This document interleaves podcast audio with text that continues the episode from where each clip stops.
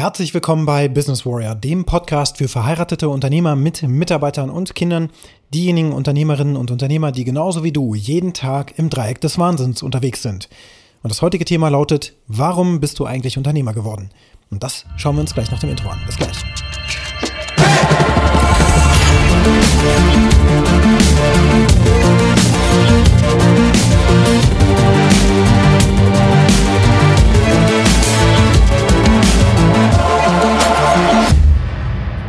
Ja, willst du dich nicht lieber in eine Festanstellung begeben oder warum tust du dir das eigentlich jeden Tag an?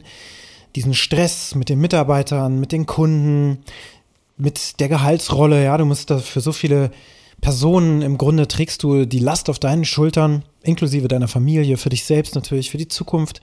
Und du musst doch auch, du musst doch auch mal an deine Gesundheit denken.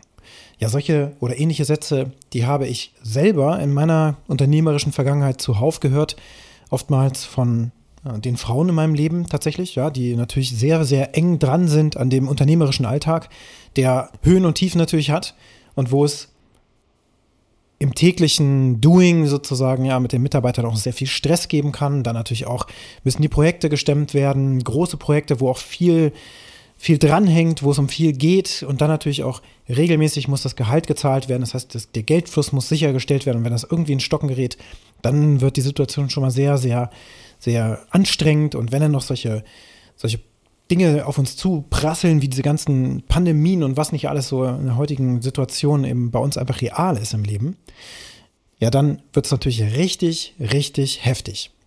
Und dann kommt es schon mal vor, dass Freunde, Verwandte, Familie und wie auch immer dich auf die Probe stellen und diese Frage stellen. Hey, warum bist du eigentlich Unternehmer geworden? Wieso tust du dir das an? Und ja, ich, also, das ist doch super anstrengend und so weiter. Warum bist du nicht einfach irgendwo angestellt? Ja. Und tatsächlich ist es so, ich arbeite mit vielen Unternehmern zusammen, auch sehr erfolgreichen Unternehmern, die im Grunde, im Grunde nicht mehr arbeiten müssten. Ja, also wenn man da einen gewissen Maßstab anlegt von einer bestimmten Millionengrenze, die so viel Vermögen aufgebaut haben, dass sie eigentlich nichts mehr machen müssten. Bis hin zu Unternehmern, die sehr gut dastehen und dann auch Unternehmer, die gerade erst anfangen und eben die ihren Lebensstandard noch gar nicht so sichern können durch diese neu gegründete Existenz. Das ist ja der Normalfall. Du gründest ein Unternehmen und dann dauert das erstmal eine ganze Weile, bis du überhaupt genug Cash in Return machst. Selten ist es, dass es direkt schon auf einem Niveau losgeht, wo du vielleicht, ähm, ja, auch wenn du irgendwo angestellt bist, direkt das Gehalt bekommst, was du verdienen müsstest, sondern du musst da erstmal eine ganze Weile daran arbeiten, dass du Kunden bekommst, dass du Aufträge bekommst und dass das wächst und dass das kontinuierlich natürlich auch äh, durchgezogen wird, so dass du eben diese, dieses Gehaltsnormal, was für eine bestimmte Stelle in deiner Region eben bezahlt wird, dass du das eben tragen kannst. Ja, also hier auch wieder das Buch Profit First empfohlen. Das ist nämlich auch der Grundsatz für deinen Unternehmerlohn, dass du eben schaust, 80 Prozent deiner Tätigkeit, worin besteht das eigentlich? Was ist das für ein, für ein Job, für eine Rolle? Was müsstest du am freien Markt für jemanden bezahlen, der den Job richtig gut durchführt? Was ist das Gehalt? Diese 80 Prozent der Tätigkeiten, die du machst und das ist dein Unternehmerlohn am Anfang. Da musst du hin. Und am Anfang bist du da natürlich nicht. Das heißt, du musst dich dahin bewegen. Und wenn du Mitarbeiter hast, dann ist dein Unternehmerlohn meistens auch, da hatte ich ja auch schon eine Episode drüber gemacht, King Eats First, eben nicht so, dass der König zuerst ist, sondern dass die Mitarbeiter meist zuerst bekommen und du dir dann eben nicht mal ein Weihnachtsgeld auszahlst und so weiter, sondern Hauptsache die Mitarbeiter sind glücklich und zufrieden, aber du selber stellst dich hinten an. So, das alles sind natürlich Konstellationen und wo du dann eben auch diesen Arbeitsstress, natürlich, wenn du den mit nach Hause bringst und mit deiner Frau so diskutierst und so weiter, oftmals mit eben Lebenspartnern, die nicht in Selbstständigkeit sind, gerade bei denen ist es am ausgeprägtesten, die auch noch keine Mitarbeiter hatten und so weiter und diese Personalverantwortung noch nie getragen haben, mit denen dann tatsächlich so zu sprechen, dass die dich verstehen, ist ja schon eine Kunst für sich. Und dann aber auch kann das meist nicht nachvollzogen werden. Und dann kommt eben sehr schnell nach einer gewissen Zeit natürlich die Frage, hey, warum tust du dir das überhaupt an? Du könntest es ja viel leichter haben. Und ich kenne das so aus meiner eigenen Geschichte, dass mein Vater auch mal vor einer ähnlichen Entscheidung stand, wirklich zu entscheiden, ich gehe jetzt den Weg, der für mich der richtige ist. Nicht nur für mich, sondern für mein Wohlbefinden, was ja auch wiederum in meiner Familie eine Rolle spielen wird. Ja, also ich mache diesen, diesen Job, den ich möchte. Also mein Vater war nicht selbstständig, aber er hat halt einen Job gemacht, der ihm Spaß gemacht hat als Kfz-Mechaniker in dem Fall. Und dann kam aber das große Lokangebot von Volkswagen hier in der Region. Ähm, und seine Freunde haben ihm gesagt, hey, ähm, warum machst du denn das da, ne? Was, was tust du dir das an? Hier kriegst du viel mehr Geld. Komm doch zu uns. Und dann ist er rübergegangen und hat sich das Ganze angeschaut und hat festgestellt, gut, das mache ich, da verdiene ich ja viel, viel mehr Geld. Denn das wissen ja auch die wenigsten, dass Wolfsburg die zweitreichste Region in Deutschland ist, weil die Gehälter so hoch sind, dass das hier eben ein, ein sehr, sehr hohes Niveau ist. Und das ist eben auch schon bei den normalen in Häkchen Werkern, die am Band stehen, eben schon der Fall. Da gibt es dann entsprechende 13. Ähm, und 14. Monatsgehälter, ähm, natürlich auch Beteiligung am Unternehmenserfolg, wo dann eben nochmal ein Bonus ausgeschüttet wird und so weiter. Also man verdient da sehr, sehr gut. Dann natürlich auch Überstundenzuschläge und, und, und. Man muss auch keine Vollzeit arbeiten, wenn man das nicht will. Also da gibt es sehr viel Vorteile. Aber der Nachteil ist, dass die Arbeit, und die hat mein Vater da eben auch verrichtet, super, super dröge ist. Total einfach. Überhaupt nicht Futter für den Kopf, sodass man intelligent bleibt, sondern man macht ja immer wiederkehrend die gleichen Tätigkeiten. Natürlich rotiert man dann intern, weil die haben das auch irgendwann mal gemerkt, so in den 80ern, 90ern, dass es schlecht ist, wenn Menschen immer wieder die gleichen Tätigkeiten durchführen. Dann kriegen die nämlich Schmerzen, sind öfter krank und verletzt und so. Deswegen muss das rotieren. Und zwar am besten alle zwei Wochen oder so, oder vielleicht alle drei Wochen. Da muss man durch verschiedene Stationen durchgehen, sodass man keine eintönigen Arbeiten macht. Trotzdem ist die Arbeit, die da gemacht wird, am Band natürlich jetzt keine hochtrabende Kunst oder so. Das kann man dann über eine gewisse Zeit auch sehr schnell lernen. Ich bin selber Werkstudent gewesen. Das heißt, bei mir hat es dann ungefähr eine Woche gedauert, vielleicht zwei, bis ich so richtig fit war in dem, was ich da machen musste. Und es war damals tatsächlich noch so, dass ich den, das Cockpit des Lupus reingeschraubt habe von der anderen Seite. Das waren 16 Schrauben. Und da musste man schauen, ist das jetzt ein Diesel oder nicht? Und da musste man andere Gegenstände festschrauben. Und man musste ein paar Schrauben am Ende auch nochmal abknicken mit so einem Drehmomentschlüssel, damit man eben auch das richtige Drehmoment hatte an den sicherheitsrelevanten Schrauben, damit da nichts auseinanderfällt und dann immer in einem Crash da irgendwie was Schlimmes passiert. Das musste ich dann noch abstempeln und dann war mein Job im Grunde getan. Habe ich mich da so ein bisschen vergriffen und so, dann bin ich in den Kleber reingekommen, oh mein Gott, dann musste das halbe Band schon wieder stehen. Ähm, oder ich habe halt mal vergessen, irgendwo eine Schraube festzuziehen, dann ist das später auch aufgefallen in den Quality Gates und so. Aber äh, erstmal da reinzukommen in die Geschwindigkeit, das war schon eine Herausforderung. Aber dann irgendwann war das eben drin. Ne? Und dann bin ich da mitgefahren, habe dann den Job irgendwann übernommen. Ich wurde ja eingearbeitet, da durfte ich das dann teilweise mal machen. Dann habe ich das Ganze übernehmen dürfen. Da war ich halt drin. Dann habe ich 14 Wochen am Stück den gleiche Tätigkeit gemacht. Während der Werksferien habe ich das dann 10 Stunden am Tag gemacht statt 8. So freiwillig gemeldet, gab mehr Geld, habe ich gemacht. Am Wochenende gearbeitet, habe ich gemacht. So dass ich damit mein Studium auch größtenteils finanzieren konnte. Und das war also vom Geld her wunderbar.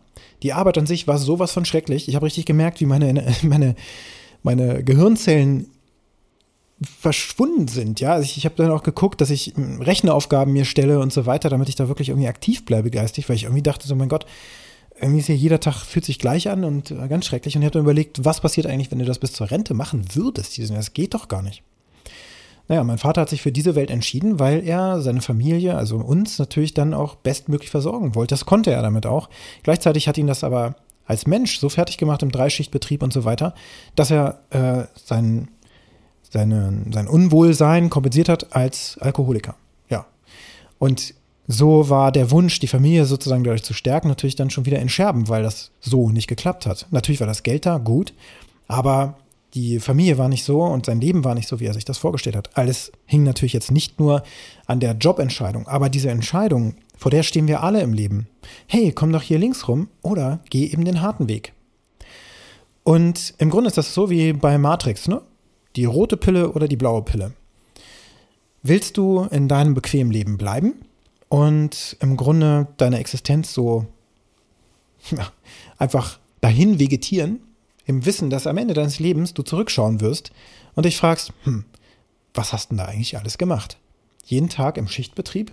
Rauf und runter gearbeitet oder als Verwalter irgendwo im, im Management von, von einem Automobilkonzern gesessen, um dann irgendwelche externen Dienstleister, die die echten Arbeiten verrichten, irgendwie gemanagt und du hast halt sehr viel Geld verdient, du hast ein fettes Haus und so weiter, aber das musst du ja auch abbezahlen. Ist ja auch oft so, ne? Viele haben dann ein sehr, sehr großes Haus, aber natürlich haben sie ihr gesamtes Gehalt da eingeplant plus ihren Bonus und darüber kann dann eben ein Konzern auch sehr gut steuern, wenn man die Ziele nicht erreicht, dass man da so ein bisschen Druck ausübt, weil dann kannst du ja sonst dein Haus nicht abbezahlen. Das ist ja ein bisschen schlecht, aber so sind wir Menschen ja alle, das heißt, dass wir immer gucken, schon von der Bankberatung her, was alles möglich ist. Und dann macht man das natürlich. Dann nimmt man halt das Haus für eine Million statt für, weiß ich nicht, 500.000, das auch völlig gereicht hätte. Ähm, und überreizt dann sozusagen und hat dann diese Möglichkeiten nicht mehr im Grunde auf, sagen wir mal, erpresserische Vorgehensweisen, die durchaus vorkommen. ähm, zu reagieren und damit zu arbeiten. Und dann am Ende des Lebens aber muss man sich ja fragen, okay, was habe ich jetzt mit meinem Leben eigentlich getan? Natürlich hängt an meinem Leben auch noch meine Familie dran, vollkommen klar. Die muss versorgt sein. Aber mir geht es als Unternehmer ja darum, dass ich in Freiheit agiere. Und das ist auch dein innerster Kern. Es geht um Freiheit. Es geht darum, uns selbst zu verwirklichen. Und du weißt auch, dass das der einzige Weg ist, das zu tun. Es geht nur als Unternehmer. Und nur als Unternehmer kannst du auch wirklich Einfluss üben in der Gesellschaft. Wenn du entsprechende Voraussetzungen geschaffen hast, dass du eben mit deinem Unternehmen ähm, eine gewisse, ein gewisses Standing erarbeitet hast und dass du auch das Geld hast und so weiter, dass du Türen aufmachen kannst, die du sonst nicht aufmachen kannst. Denn Geld ist irgendwann auch eine Eintrittskarte für bestimmte Kreise. Damit du da reinkommst, musst du das Ganze generieren. Und durch einen Angestelltenjob äh, geht das grundsätzlich natürlich auch. Da kommst du auch in bestimmte Kreise rein, aber das hört dann irgendwann auch auf. Und du bist immer Spielball für andere. Denn die bestimmen darüber, was du heute tun musst und was du überhaupt in, in einem Jahr machst. Und das kann komplett konträr zu deinem eigentlichen Empfinden sein. Aber du musst es tun, damit du weiter diesen Job hast. Oder eben sonst irgendwo hin befördert wirst, wegbefördert wirst. Weil gekündigt werden in so einem Konglomerat kannst du ja meistens nicht. Es geht ja so um Freiheit. Und das ist auch mein Anspruch gewesen. Ich gründe ein Unternehmen, damit ich frei bin, damit ich tun und lassen kann, was ich will ein bisschen vorgespult ähm, von der Gründung sozusagen einige Jahre in die Zukunft, wird einem dann ganz schnell klar, ah, so ganz frei bin ich ja dann doch gar nicht mehr gewesen, weil ich ja für einen Konzern Software entwickelt habe zum Beispiel. Das wurde immer größer und größer und 90 oder 80 bis 90 Prozent der Aufträge am Anfang kamen aus dieser einen Quelle. Und das ist natürlich fatal, weil man dann irgendwann natürlich feststellt, oh, jetzt bin ich doch irgendwie Eigentum des Konzerns geworden und bin so eine Art externer Mitarbeiter, den sie aber noch viel mehr drangsalieren können als einen internen. Den können sie ja kündigen. Da können sie sagen, na, dann beauftragen wir euch halt nicht, wenn ihr das nicht macht. Das ist ja noch härter, als wenn du dort angestellt bist und, sage ich mal, deinen Bonus nur nicht kriegst, den Häkchen, aber du verlierst dann gleich alles. Das ist im Grunde dann die Keule, die du da kriegen kannst. Hat also alles Vor- und auch Nachteile, denn mit großer Freiheit kommt große Verantwortung. Du kriegst die große Freiheit nicht, ohne in die große Verantwortung zu gehen und auch wirklich alles auf eine Karte zu setzen. Und für mich gibt es nur diesen Weg, Unternehmer zu sein. Da brauche ich auch gar nicht drüber nachdenken. Ich wurde auch heute wieder gefragt, Christian, warum bist du eigentlich Unternehmer? Warum machst du das eigentlich? Das ist super hart. Du könntest aber als Angestellter da viel, viel einfacher klarkommen. Ist ja Wahnsinn eigentlich, ne? Was, was ihr da so macht als Unternehmer. Und ja, das ist so. Ganz genau so ist das. Das ist der härteste Job, den man sich vorstellen kann. Einer der härtesten Jobs. Sicherlich gibt es ähm, physisch wesentlich anspruchsvollere Jobs und so weiter und auch ähm, vom, vom Mindset her anspruchsvollere Jobs im Sinne von, dass die dich mehr unter Druck setzen, natürlich. Aber als Gesamtkonstrukt betrachtet, auch wie du in der Haftung drin hängst und so weiter, ja, und wie du für andere auch dastehst und gerade stehen musst, damit die ihre Gehälter bekommen und damit du auch kontinuierlich diesen Geldfluss herstellst für alle Beteiligten, inklusive dich selbst. Das ist eine der schwierigsten Aufgaben, die es gibt. Und da kann man eben jeden Tag auch da einfach sitzen und sagen, okay, ich verzweifle total, ich habe gar keinen Bock mehr dazu, ich suche mir jetzt einfach einen Job. Für viele ist das vielleicht auch der richtige Weg. Für mich, wenn ich mir vorstelle, das zu tun, dann geht in mir ein, ein innerer Krieg los sozusagen, ja, dass ich mir denke, oh Gott, dann sterbe ich, wenn ich das tue. Und das ist so in mich reinprogrammiert, das kann ich gar nicht erklären. Ich habe mal für abschnittsweise sozusagen, habe ich auch Anstellungen gehabt, zum Beispiel als Zivildienstleistender über zwölf Monate. Ist ja auch ein Job letztlich, verpflichtend natürlich, aber da bin ich Angestellter gewesen und habe da hinter Kulissen geguckt. Bei Volkswagen ganz genauso war ich auch mal Angestellter und auch in anderen Situationen so immer kleinere Phasen, so halbes Jahr bis Jahr wo ich eben hinter die Kulissen gucken konnte und gemerkt habe, okay, die Menschen, die da sitzen, die sind irgendwann abgestumpft ab einem gewissen äh, Zugehörigkeitsjahr. Und zu dem möchte ich nicht gehören. Auch als Berater war ich in den Unternehmen unterwegs und in den Meetings sind Menschen eingeschlafen. Ich denke mir so, okay, what the fuck? Und die anderen haben nichts dazu gesagt. Und auch die Drucksituation, die aufgebaut wurden und wie man sich gemobbt hat und so weiter und so fort. Das unvorstellbar, da gar keinen Bock drauf. Und diese ganze Atmosphäre, die dort herrschte, einfach nur negativ. Deswegen bin ich in Gefilden unterwegs, auch als Business Coach, als Master Coach und Mentor mit Business Warrior, bin ich unterwegs mit Unternehmern, wirklich partnerschaftlich, mit dir, mit Menschen wie dir, mit Geschäftsführern und Inhabern gleichzeitig, denen das Unternehmen gehört, die alles at stake haben. Und wenn die nach Hause kommen, dass ihre Frau genauso irgendwann fragt, hey, das kann so nicht mehr weitergehen, dieses ganze Chaos, was soll das? Das musst du irgendwie verändern. Oder wie wär's mit einem Job?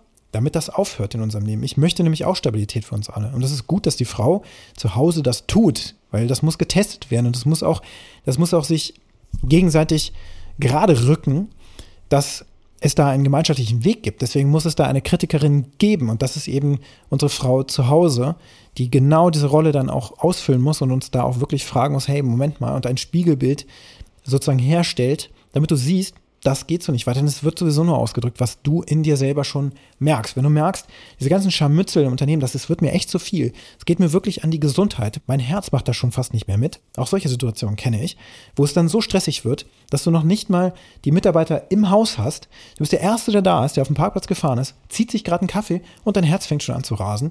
Und du denkst, oh mein Gott, kriege ich heute einen Herzinfarkt oder was ist jetzt los? Weil der Druck so stark ist und weil das Chaos so groß ist, dass du das nicht mehr alleine in den Griff kriegst.